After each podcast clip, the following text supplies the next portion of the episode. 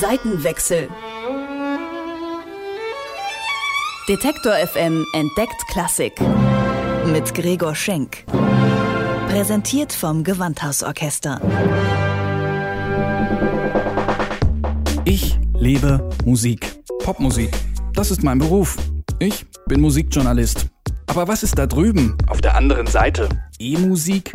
Hochkultur? Ist das wirklich so angestaubt, wie es klingt? Früher mussten die Leute ja auch zu irgendwas raven. Wie geht Klassik? Das will ich rausfinden. Deswegen gehe ich dahin, wo Klassik gelebt wird. Zum Gewandhausorchester. Zeit für einen Seitenwechsel. Wenn ein DJ einen Stammclub hat, in dem er regelmäßig auflegt, dann ist er dort der Resident DJ. Eine geläufige Praxis in der Popkultur. Der Resident DJ prägt den Sound eines Clubs oder einer Veranstaltungsreihe. Er ist das Aushängeschild und bestenfalls ein Publikumsmagnet. So gesehen ist Ricardo Chai der Resident DJ des Gewandhausorchesters. Und das seit elf Jahren. Eine Ära, die nun endet. Chai geht nach Mailand, an die Oper. Er hinterlässt ein Vermächtnis, das von Klassikkennern weltweit in höchsten Tönen gelobt wird.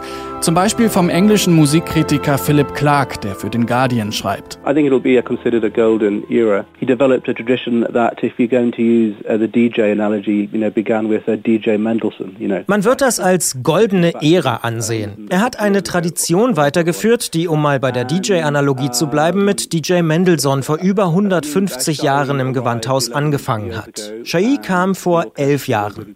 Da war das Gewandhausorchester schon ziemlich gut in Form, aber durch seine sorgfältige Vorbereitung der Partituren und seine intensiven Orchesterproben hat er diesen Leipzig-Sound weiterentwickelt und ihm seinen persönlichen Stempel aufgedrückt. Leipzig sound, and yet he made it incredibly personal.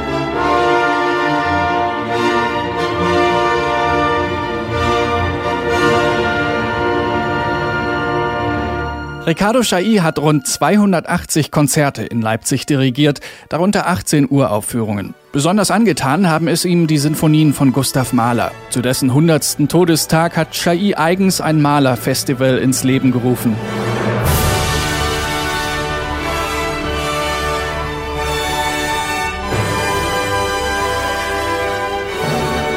Darüber hinaus hat sich Chai intensiv mit Werken von Brahms, Beethoven, Bach und Mendelssohn beschäftigt, Komponisten, die mitunter vor langer Zeit an selber Städte gewirkt haben, die verantwortlich sind für diesen Leipzig-Sound, von dem so oft die Rede ist.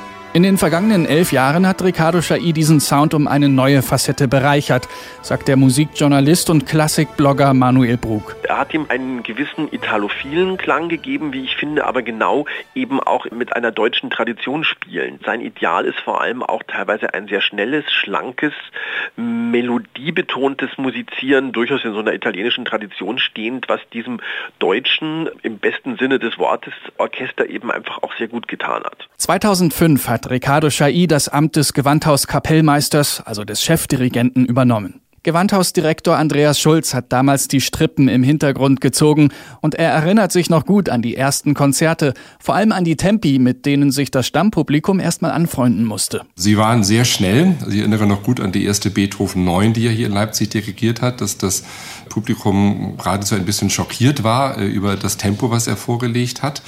Wenn man dann aber in die Partitur guckt, der Beethoven 9, äh, dann sieht man diese Tempi-Angaben von Beethoven durchaus auch vorgegeben. Also er war schon ein sehr genauer Studierer der Partitur.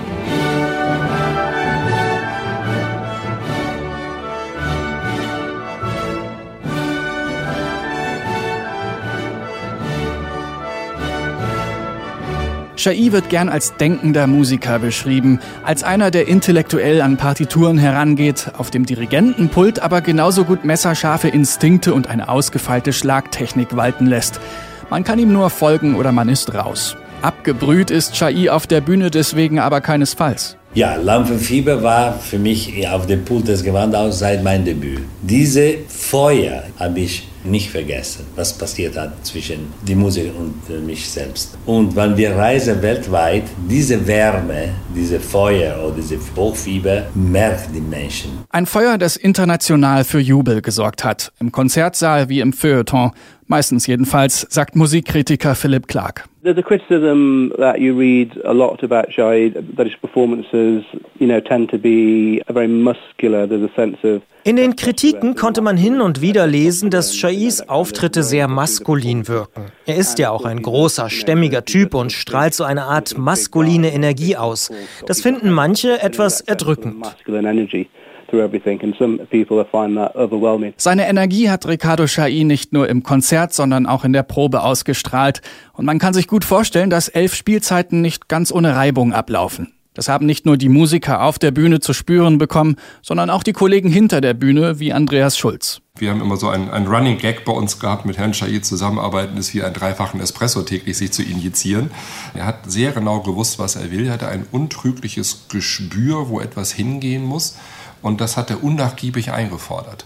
Und das hat natürlich dadurch auch Reibereien gegeben, weil er wirklich gefordert, gefordert, gefordert, aber auch mit der Maßgabe, wenn wir Weltspitze sein wollen, wenn wir sozusagen unter den Top 10 stehen wollen, dann ist das auch viel anstrengende Arbeit. Eine Orchesterprobe mit Ricardo Chailly, das heißt alles geben. Oder besser, mehr als alles. Nicht 50 oder 90 Prozent, sondern eher so 150 Prozent. Und wer dann noch begreift, dass das alles nur zum Wohle der Musik ist, der hat auch das System Chai begriffen, meint Manuel Brug. Es ist kein autokratisches Denken. Der hat es eben immer verstanden, da auch seine Musiker dafür zu begeistern, dass da jetzt nicht einer oben böswillig irgendwelche Anweisungen gibt und seine Musiker klein macht und irgendwie zu Klangvieh degradiert, sondern die wirklich auch animiert, das mitzudenken und mitzutun und mitzutragen.